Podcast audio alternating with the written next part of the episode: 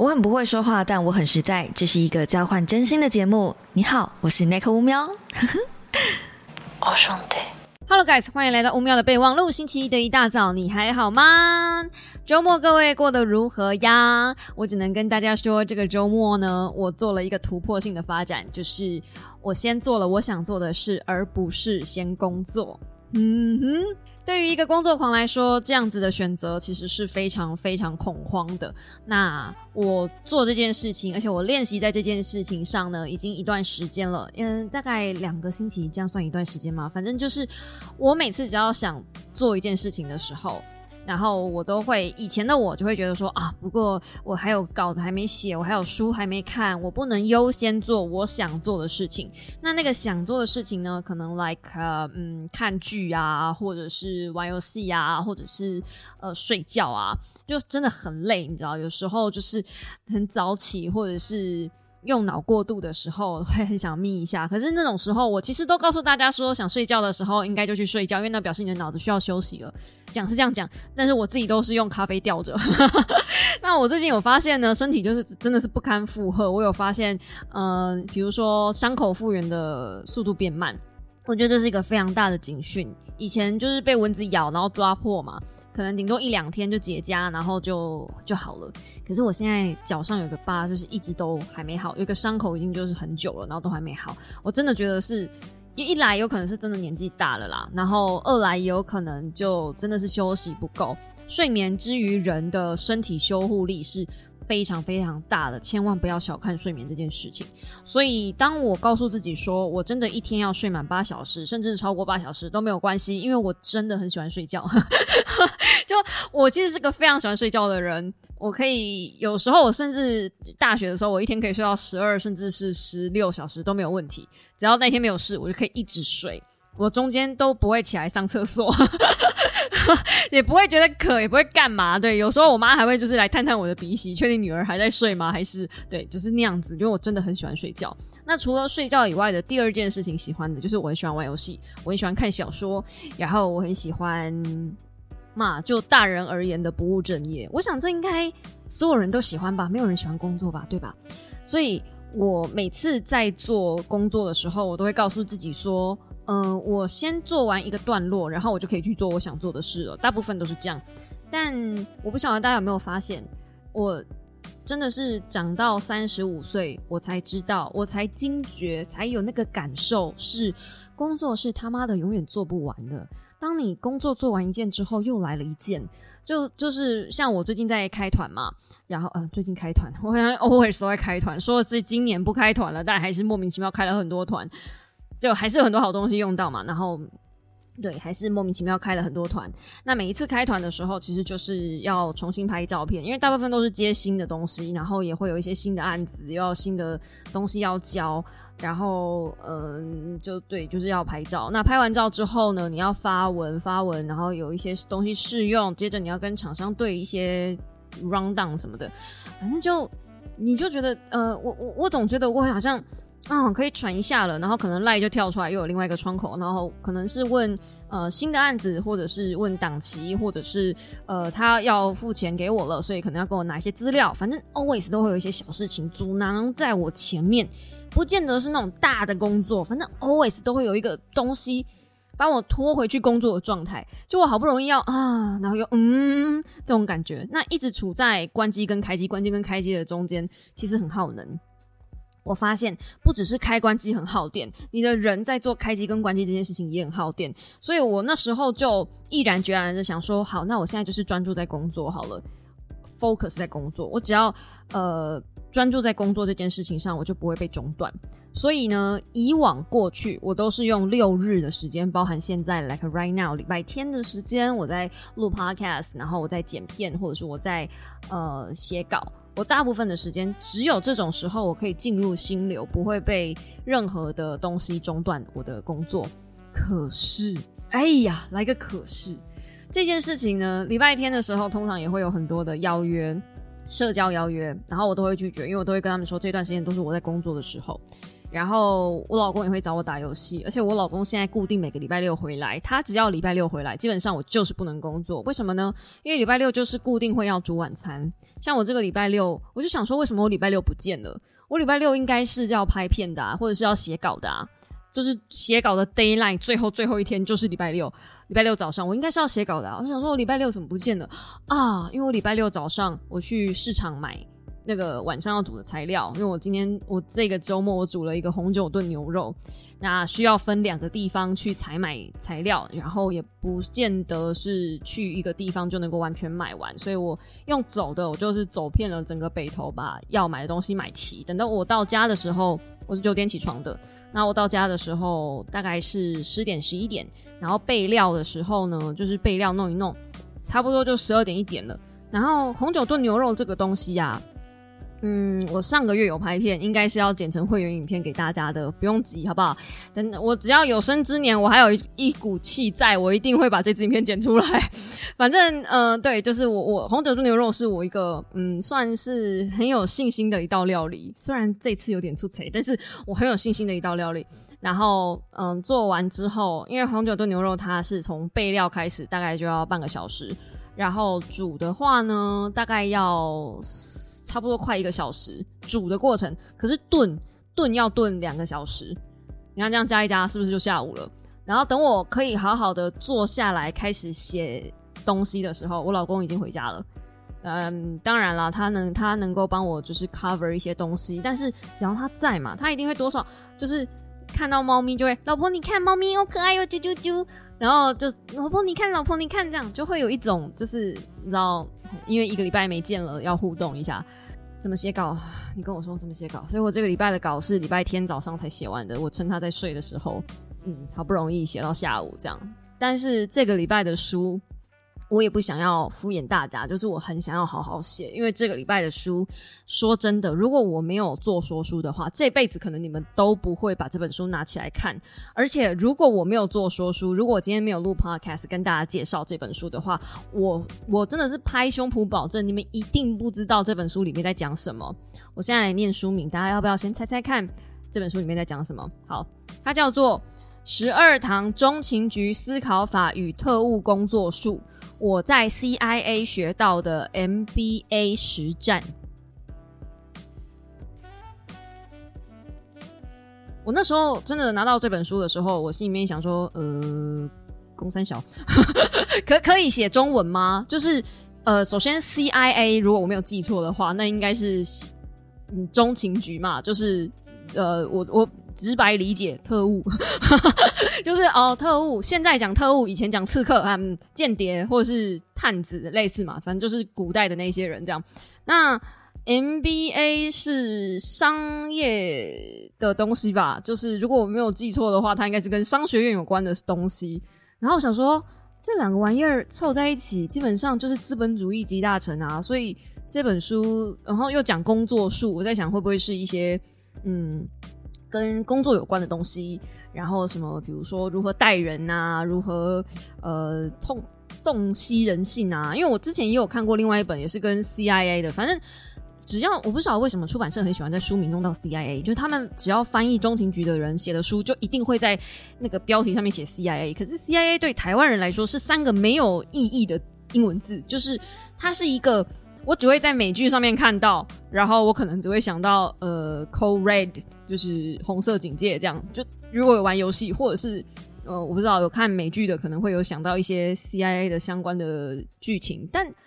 不是你，你放在书上，我完全没有共鸣啊！就我没有办法想到说，哦，从进去 CIA 工作的人都是一些很厉害的人，都是一些常春藤毕业的，都是一些学霸，都是一些精英，没有办法有这种连结，真的，哎哎，我不知道别人可不可以，But I can't，好不好？如果有任何一个出版社的编辑大大有在听我的 Podcast 的，拜托你们不要再把 CIA 三个字放在。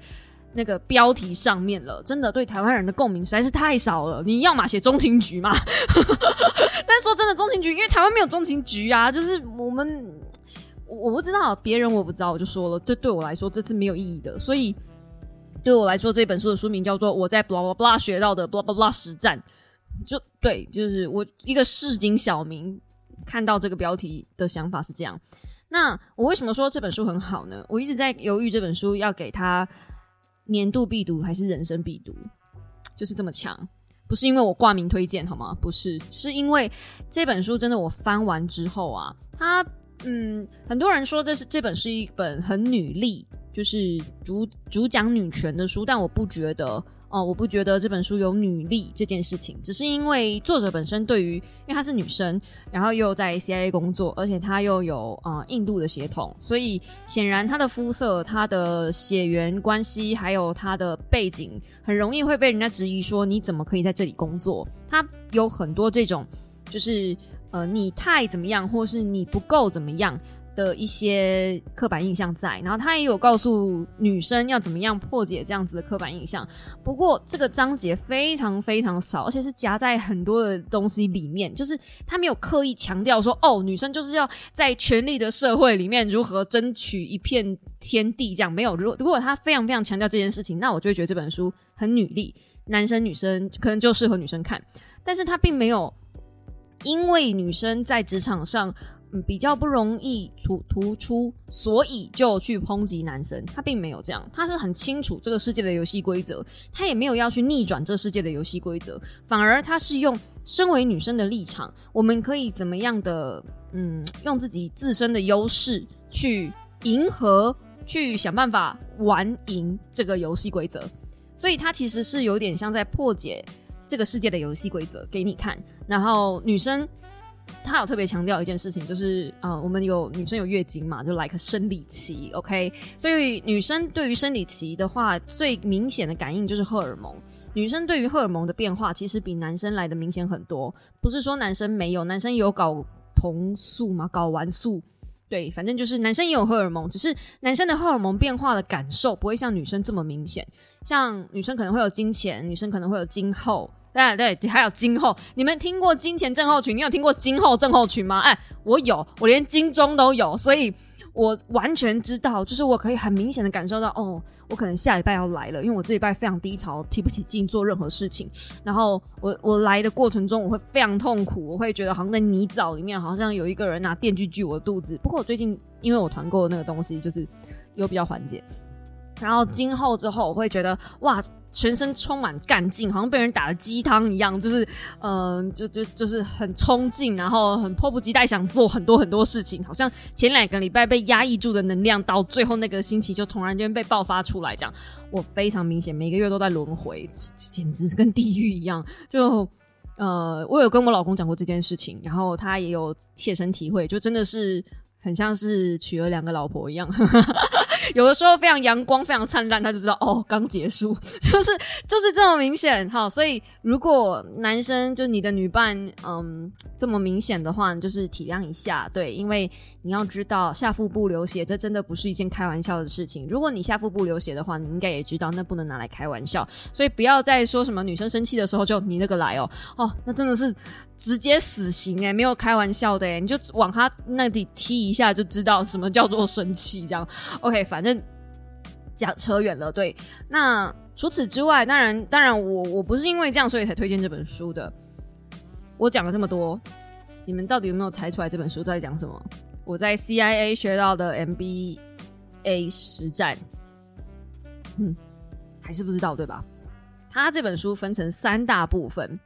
呃，第一部分是从大处着眼，第二部分是提升领导力，第三部分是更胆大无畏。好，你听这三个东西，你就会觉得说，哦，果然是职场书吗？不是。来，第一章深入了解自己的特质，第二章制作自己的使用说明书，第三章找出自己的使命，第四章打造行动计划。这是第一部分。然后它每一个章节都会有任务的同整，跟最后第一部分回顾，告诉你这第一大章节里面所有的重点在哪里。而且每一个章节都会有工具，告诉你应该要怎么样完成他交代的呃任务。对，它都是用任务。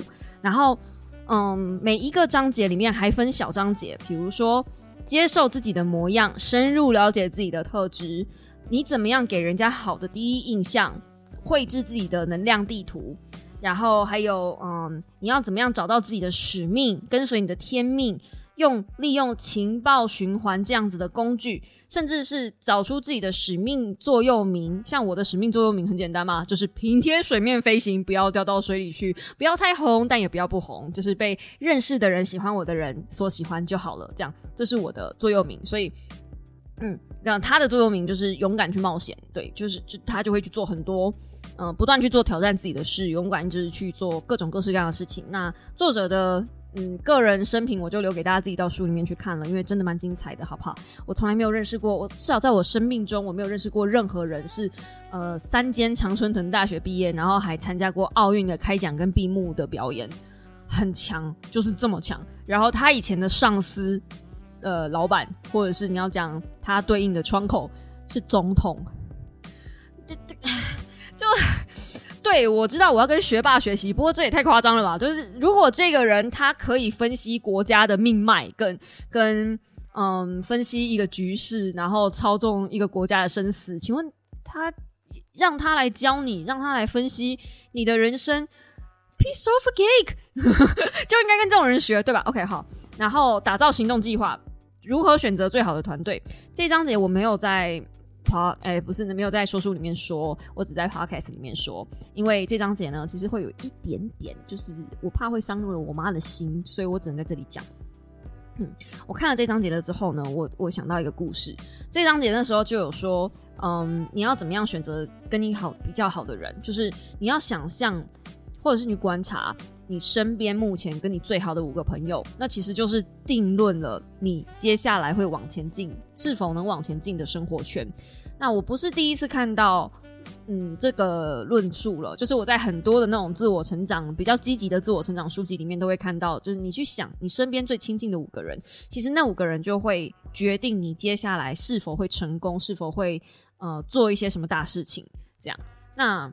因为这些人其实就会影响你的观念嘛，然后呃，你有什么意见或者是有什么想法，你就会可以去跟这些人激荡。所以他其实是很鼓励大家说要去汰换自己的朋友，要去做嗯，那叫什么换新血。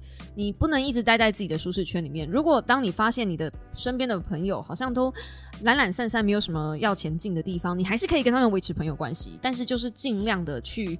嗯，让他们是酒肉朋友就好了。你应该要有一群类似智囊团，所以他会告诉你怎么样建立自己的行动团队。他是这么命名的，就叫行动团队。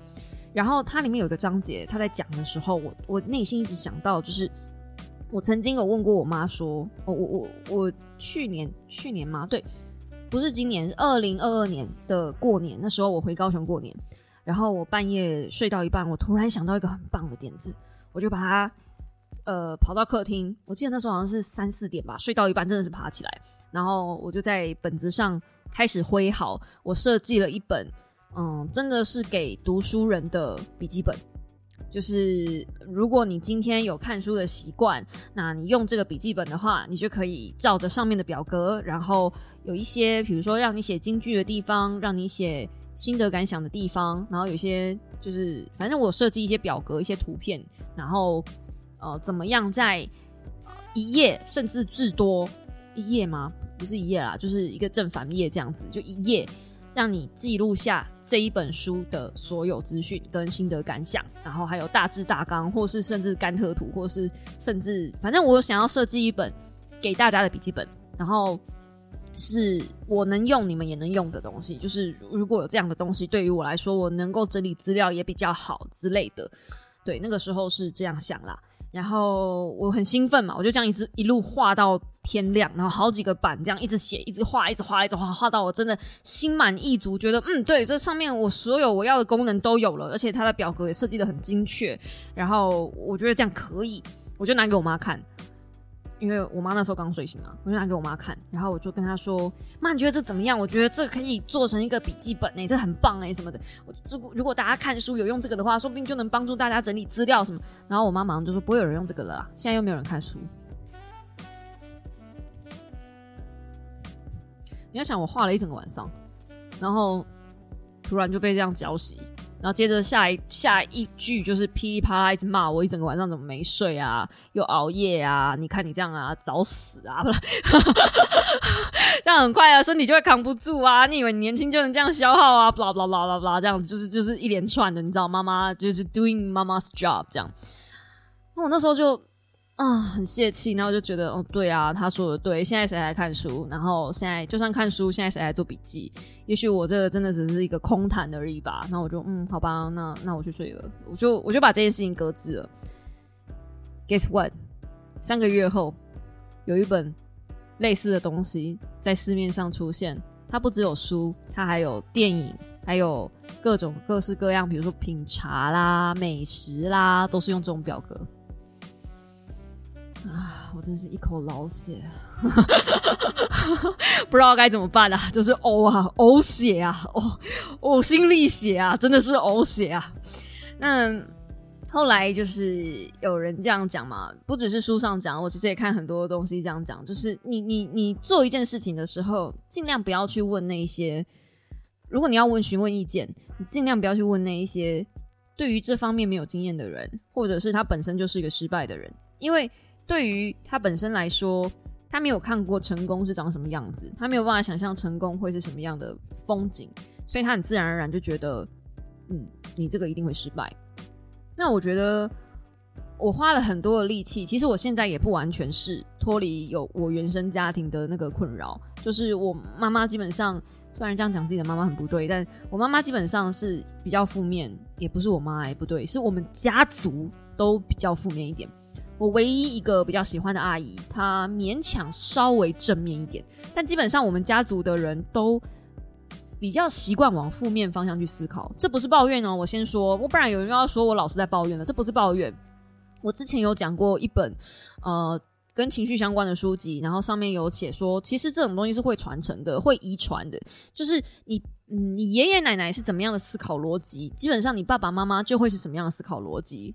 废话，这是其实这就是经验啊，因为你跟他们学啊，从小你在学习价值观的时候，你就是在跟他们学啊。所以为什么原生家庭会有这么多问题？不就是因为我们是从上面承袭而来的价值观吗？所以我一直到很大，呃，对，就是 like right now，是直到现在，我都还在试图解决我自己老是思考太负面这个毛病。但是这个毛病要怎么解决？我其实也没有，嗯，就是很明确的做法嘛。我只能尽量提醒自己不要往负面的方向去。可是每次我提什么提案的时候，我终究还是会去询问我身边的人。然后我发现我身边的人其实比我还保守，比我还嗯不喜欢踏出舒适圈，就是非常喜欢待在自己的舒适圈里面。尤其是我老公，是一个。非常非常非常喜欢待在舒适圈里面的人，他是一个不是很喜欢扛风险的人。你看他在投资就知道了。所以我在问他买房子的事情，他一定会噼里啪啦就一直骂，因为那对他来说是，嗯，他宁愿花钱在当下的享受。像他喜欢出国，他五月份又要出国了，不会带我去。先说不会带我去，那个那个他要去的地方有点贵，就是我也没办法跟他去这样，所以。呃，他喜欢出国，然后他喜欢旅行，然后他喜欢做一些，呃，比较类似及时行乐的事情嘛。就对他来说，房子其实不是一个存钱或是那么必要，而且他一想要扛扛二三十年，他也怕扛不下那个那个风险这样子。所以，呃，对他来说，他比较难以想象，就是，嗯。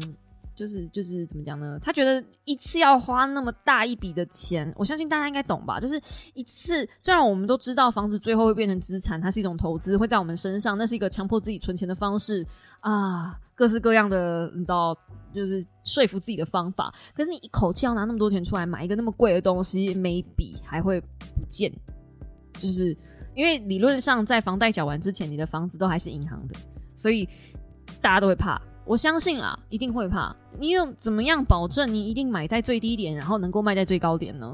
没有人能够保证这件事情。所以，我上一集就说了嘛，我已经放弃说服他这件事了，因为我发现，我认为做这件事情是对的，他认为做这件事情是错的。可可是，嗯。如果我两年，因为我两年前就想买房子了，如果我两年前就买了，你们看我现在这两年赚多少？所以理论上应该是知道，就是我我我理论上应该是我没有错啦，吼，理理论上应该是我我的做法是没有问题的。可是 demo 对我没有办法告诉他这件事，因为这都是后话，他会觉得说，嗯妈，那是因为你现在时间经过了，你现在在讲这种话，那如果现在是跌的怎么办呢？你要怎么说？所以就没有办法说服他。那既然没有办法说服他，可是我又知道这件事情是对的，那怎么办？我要去改变我自己的嗯行动团队。简单来说，嗯，这本书 CIA 它基本上就是告诉你说，你要怎么样规划你自己的理想人生，然后你不要把你想做的事情挪到最后一刻再做。如果你永远都是工作优先，娱乐放后面，你永远不会对自己好。然后你要规划你自己的理想生活，你不要问自己，嗯，我要怎么样？呃，你要问自己怎么样才能达到那样的生活？你不要问自己说，我有我会有什么样的困难吗？或是我可能会办不到什么的？你你不要有那种想法。就像你不要告诉自己，呃，房里有只大象，有那个说法对吧？就是从现在开始，你不要想大象。然后你的脑海里就会开始出现大象的 image，对不对？形象，因为大脑它没有办法理解不要这件事情，大脑是任务导向的一个器官，所以当你跟大脑说你不要做某件事情的时候，它会越去想那件事情。你在管小孩也是，如果假设不幸的你是要呃管教你的孩子，你有这个生物的存在，你需要去告诉他做一些什么事情的时候，尽量不要跟孩子说你不要去做什么事，比如说你现在不要再吵了。那他满脑子就会想，啊，我有吵吗？他不会把这个概念就是转化成你要他安静。你可以跟他讲说，你可以安静一点吗？这样，你可以请你安静一点吗？你千万不要跟他讲说，你不要做某件事，因为当你不要，你不行，你不可以，然后你脑袋里面只会，哦，可是我好想，我很想，我很需要。这个就是脑袋运作方式，我知道很很很吊诡，但他真的是这么做的。所以，当你去规划你自己的理想生活，你应该去排斥啊，不是排斥，你应该去嗯规划说什么样的步骤，什么样的人可以帮助你做到这件事。盘点自己的资源也是蛮重要的。我认识谁？我有什么知识上的知识面上的资源？然后我可能可以用什么样的步骤？我需要什么样的规划？这个东西在这本书里面都一一教给大家。我觉得这本书真的是很很强。然后最后最后，我为什么会这么推这本书？是因为除了它里面都有工具，而且工具不会太难之外。这本书写的超级白话，如果大家有买上一本我推荐的，呃，躲在蚊子背后的大象，哦，比那个白话多好读多了。嗯，那一本书我读了快两个星期吧，有一点部分可能是因为翻译的问题，可能是因为排版的问题，所以我真的读了蛮久的。可是这一本我在 CIA 学到的 NBA 实战这本书呢，我好像只花了两个小时。我就翻完一遍了，当然我翻了很多遍，我翻了很多遍。通常我做说书的话，我都会一而再再而三的看，因为我需要知道哪一个部分是我可以截录出来做成影片，然后不会太难的。你们要知道，通常做在影片里面的东西不太可能太难，就是嗯，说书比较像是一个药引子，引起大家的注意力跟兴趣，所以我把比较深的东西挪到这里面来。那我想在这边分享一下。嗯，一些大家如果在执行自己生活的时候，有可能会嗯遇到的一些问题，就是除了我刚刚说的座右铭，大家很需要之外呢，我想在这边分享一下对抗酸言酸语的五大要诀，就是工具六之二。哇塞！真的是棒透了，因为你们要知道，有的时候啊，你面对的那个酸民不是只有网络上的酸民而已，有的时候你自己就是你自己最大的酸民。有的时候不是别人告诉你不可以，是你自己告诉你我不行。然后这种时候，我知道我就是我是我自己最大的酸民，我妈排第二。我妈排第二，我老公排第三，好不好？就是对我就是我就是每天都要应付这些酸民，我就是跟酸民在一起，我就是石蕊柿子里面。好，不要扯那么多了。但反正他这个章节叫做“停止对自己的怀疑”，然后他给了一个很棒的工具，我也想在这边分享给大家。如果可以的话，你可以做个笔记。OK，对抗酸言酸语的五大要诀：一、接受它的存在。不要假装批评的声音不存在，不然它只会变得更大声。但是接下来，二要用好奇心，而不是从批判的角度来对待它。不要因为出现这一些想法而怪罪自己，而是要觉得好奇。通常持反对相反的意见是一种自我保护机制，所以要接受内心的声音，也许是出于善意，或是出于保护。嗯，但是哎，三。请记得，那只是另外一种观点，所以要聆听并接受它的存在，然后好好分析。你对自己说这话是不是客观属实？是否基于公正的数据？有没有认可你是为了创造未来，让自己不受过去的束缚而努力？与行动团队讨论，他们可以帮助你找回看事情的角度，重燃斗志。四，证明那个声音是错的。很多人都很喜欢唱反调，我不像你说的那样之类的。所以，当你的脑海的那个声音说你在做蠢事，你这样做会导致灾难，你以为你是谁呀？年纪轻轻就想出人头地，像你这种人出生怎么可能当上 CEO？blah blah blah blah。上述所有的步骤，然后就完成你上述所有的步骤，包含接受它的存在，要用好奇心的角度，而不是用批判的角度来对待它。然后记住，那是另外一种观点。之后集中。经历证明他错了。五，为别人而做。如果方法都不管用，那就为别人而努力。如果那个声音开始嘲笑你，细数为什么你那么烂，你如何会失败，你永远做不到或成为 X Y Z，或你是个冒牌货，等着被揭穿，连一场乒乓球都打不好，怎么可能管理国际企业？blah blah blah。那就请你，呃，那就请出你内心中的。榜样角色，继续努力下去，好让同事、徒弟、伙伴、兄弟、朋友、孩子可以看到你朝着目标努力，也让他们知道可以勇敢做自己想做的事，叫内心的声音滚蛋。OK，这是五个对抗酸言酸语的要诀。那我觉得最后一点就是。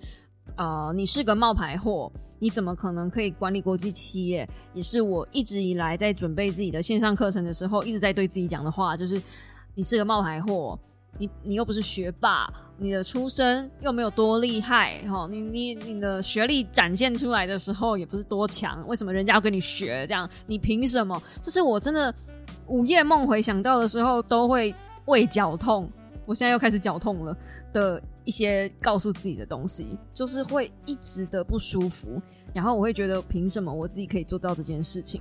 但脑海里面有那样的声音，你要记住，那只是另外一种观点。我会出现这样的声音的时候，我从一开始很挫折、很很自责，就对我凭什么？我好像就我好像就认同他，到我认为我可以做到，因为现在还是有你们在支持我。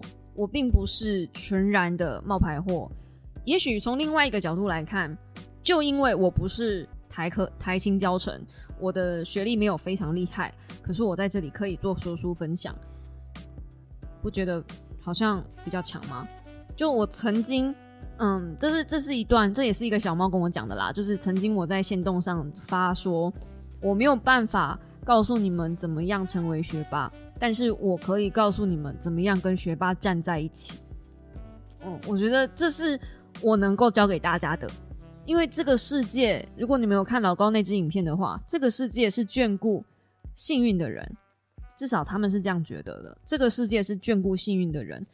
那你从你看那支影片，其实你会被鼓舞到，就是老高那支影片讲的，你不需要会很多的东西，你只要比一般的人多一点点能力就好。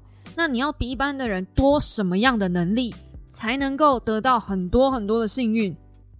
除了降低不幸，尽量待在家里。我觉得那段应该是干话啦，但 但但幸运的程度呢？幸运是什么呢？幸运就不就是你要嗯有很高很敏锐的觉察洞察力，跟你要嗯知道怎么样把握住自己，以及你要怎么样去面对自己的内心的情绪吗？我自己觉得我很幸运。如果以这方面的角度来说，我很幸运。我一直都知道什么样的时候自己倒下了，跟什么样的时候自己该站起来。很多人是连自己倒下了，连自己有状况都会不知道、没发觉，然后就这样浑浑噩噩过了一生。他就会觉得自己啊，好衰哦，反正我就是这样的人。这不是应该说。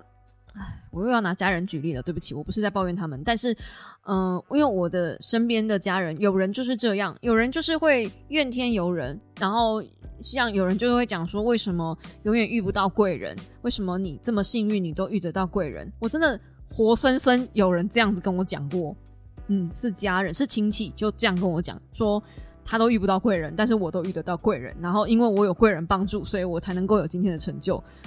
然后我心里面真的是满头问号，我心里面想说贵人吗？我觉得我就是我自己的贵人啊。这样讲可能有点自大啦，但是我在我的呃 YouTube 生涯里面，你们看到我有跟谁 fit 过吗？除了我之前办的那个那叫什么文字重生计划，可是那也是我自己去主动邀约啊，不能说答应邀约的那些人没有帮助过我，但也确实。那如果我没有主动做这件事情，他们也不会跟我飞他，是吧？那自己难道不能成为自己的贵人吗？我觉得你如果是一个可以自己掌握自己幸运，可以自己成为自己贵人的人，你就不需要去等别人成为你的贵人啦，不是吗？至少我在嗯这个这条路上，我真的真心没有感受过有谁真的。伸出援手帮我一把的那种感觉，就是有那种嗯很厉害的大大，然后直接贴我的频道，然后跟跟大家讲说这个很厉害，去追踪他。我没有印象过有这件事情发生，顶多嗯囧星人好像曾经有在他的直播推荐过我吧，可是那也是很久很久以前了，而且之后没多久我们就闹翻了嘛。啊，我我知道现在还是习惯叫他囧星人，好像叫囧囧囧囧是不是囧囧？对，反正。我 我我真我真心觉得，就是不要等幸运来靠近你。就如果你没有看老高那支影片的话，他是说，模型是人就站在原地不动，然后那个绿色的点会随机去撞人，就有点像是你在原地不动，然后幸运来靠近你。我一直觉得应该是自己去发掘那个可能性，然后机会来了，尽量不要推辞，尽量的去接受它。我觉得我今年虽然到目前为止我的书一个字都没写，可是我接受了线上课程这个挑战，我真真的觉得可以了，可以了，我可以放过自己了。至少我有产出，我有一个除了 YouTube 以外的产出，我可以放过我自己了。那嗯，如果你很好奇，可是我不晓得听我的 Podcast 的人会不会想要成为自媒体，因为这毕竟就是一个成为自媒体的教育课程，然后是从零开始，而且是非常非常基础。那个基础的程度是基础到你是带大家是怎么样找到自己的特色那一种，就是真的真的 like 非常基础的课程。如果你有需要的话，二十二号那一天晚上八点会有直播，嗯，然后呃有需要的话，我会把嗯报名的链接贴在 DC 群里面，这样子。对，但是真的就是 有需要才需要去看，因为虽然是免费直播啦，但。嘿，如果你没有那方面的需求，我很怕你来这边听只是浪费时间而已我我就就这样讲啊，因为那个东西一定会后面会有一些导购啊，有些比较商业的东西，我又怕你们大家就是觉得啊又在广告，我不喜欢看广告啊。对，我就怕你们会有这样子的心得感想，所以我就嗯，OK，好，就这样。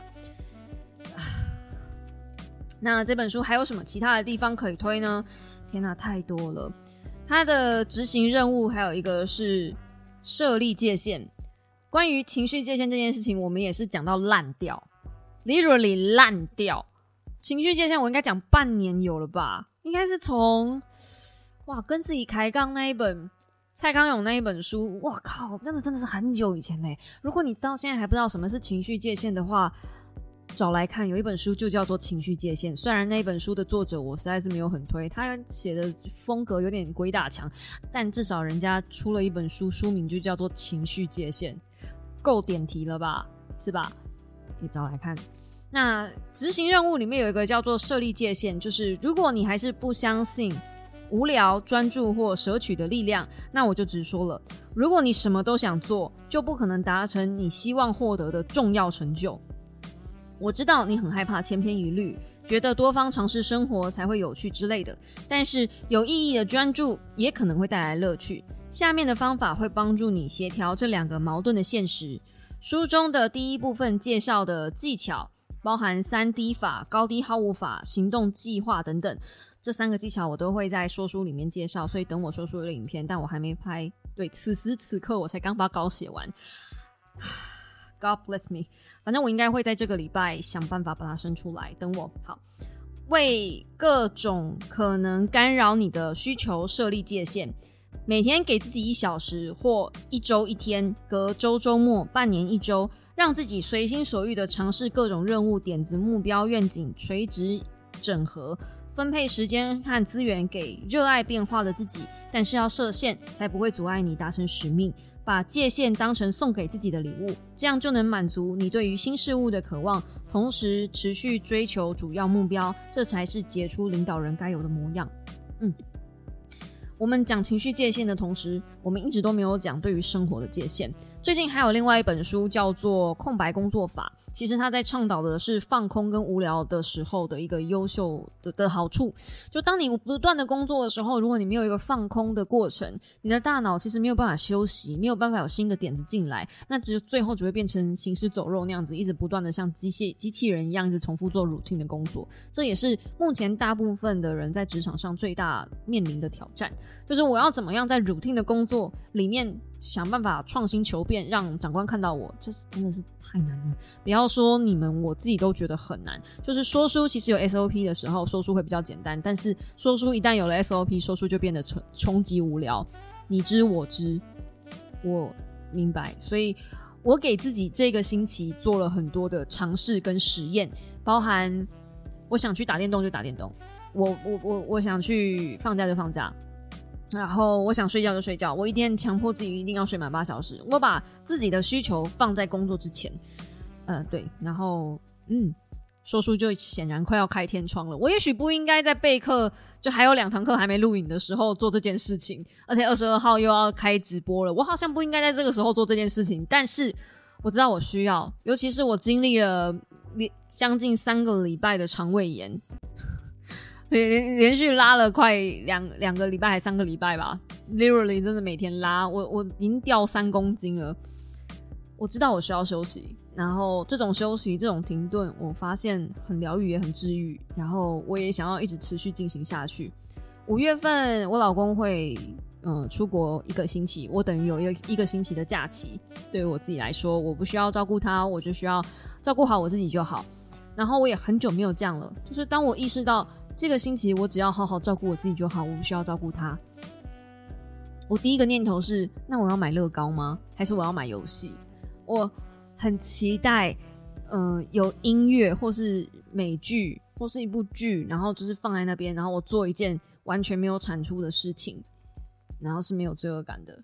我现在啊，做任何事，包含玩游戏，只要不开台，我都会觉得有点罪恶感。可是如果说，我能够在五月份的时候，我期许自己啦，就是做一件，嗯，完全对社群、完全对呃任何人都没有好处，只有我自己纯粹娱乐、想要放松的事情。嗯，我觉得这会是对于我的身心健康来说是一个蛮大的进步。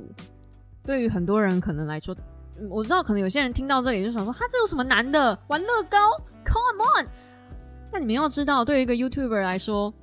组模型、组乐高不拍片是一件多么可恶的事！我的扭，我的想法已经扭曲到这样了。对不起哦，就是嗯，所以，我在学会放松。那我觉得这本书刚刚我念了两段，其实大家应该可以感受得到，它不单单是教你放松，除了工作之余以外，它是教你怎么拿捏工作跟呃松轻松的界限，让你真的从意义上、从根本上成为更理想的自己。不见得是一个成功人士，但是是很靠近、很靠近你想要的生活跟理想的那个人。不见得到人生的最后，你会有一桶金，或是你有一栋房，但是至少你会过得很快乐、很有意义。这是这本书想要带给大家的。所以我也认为这本书真的是我很犹豫要给他人生必读还是年度必读，因为如果你没有看过任何跟就是这种自我成长类型的书籍的话，那它就是人生必读。可是如果你已经看过很多这种自我成长类型的书籍，就像我刚刚讲的，其实我里面有看到很多，我觉得我在别本书上也有看到的影子。工具其实大同小异，它里面提出的工具有一些东西是新的，像呃，我我那些都在说书里面会提到，有一些东西是新的，但你大部分的东西大概嗯四成吧是旧的，就是大概还有六成是新的，四成是旧的。所以你要说它到年度必人生必读的话，我就觉得好像还没。好像差那么一点，但是年度必读是一定有的，就在这边推荐给大家。这本书真的真的真的，不管你是男生还是女生，我求你买起来。不是因为我挂名而已，真的不是因为我挂名而已，是真的这本书真的很棒，真的很棒。如果你愿意按照书里面的东西，真的花一点时间去跟着他练习，跟着他做的话，我觉得对人生来说会有很大的不一样。嗯，推荐给大家，好吧？那这个星期就到这边简简单单。我本来还想要分享一下，就是我看了模仿犯之后的一些心得感想，但我其实在线动上面打过了，就是嗯一些模仿犯的心得。然后我也买了模仿犯的小说了，准备要来复习一下。对我之前说我看了吓了半死，但是。我现在有老公了，而且我大不了半夜不出门嘛，哼，是不是？半夜不出门，而且我也不开门，对不对？面对陌生人，我就锁起来，我又跟那个不一样，对不对？我就不要开门就好了，应该吧？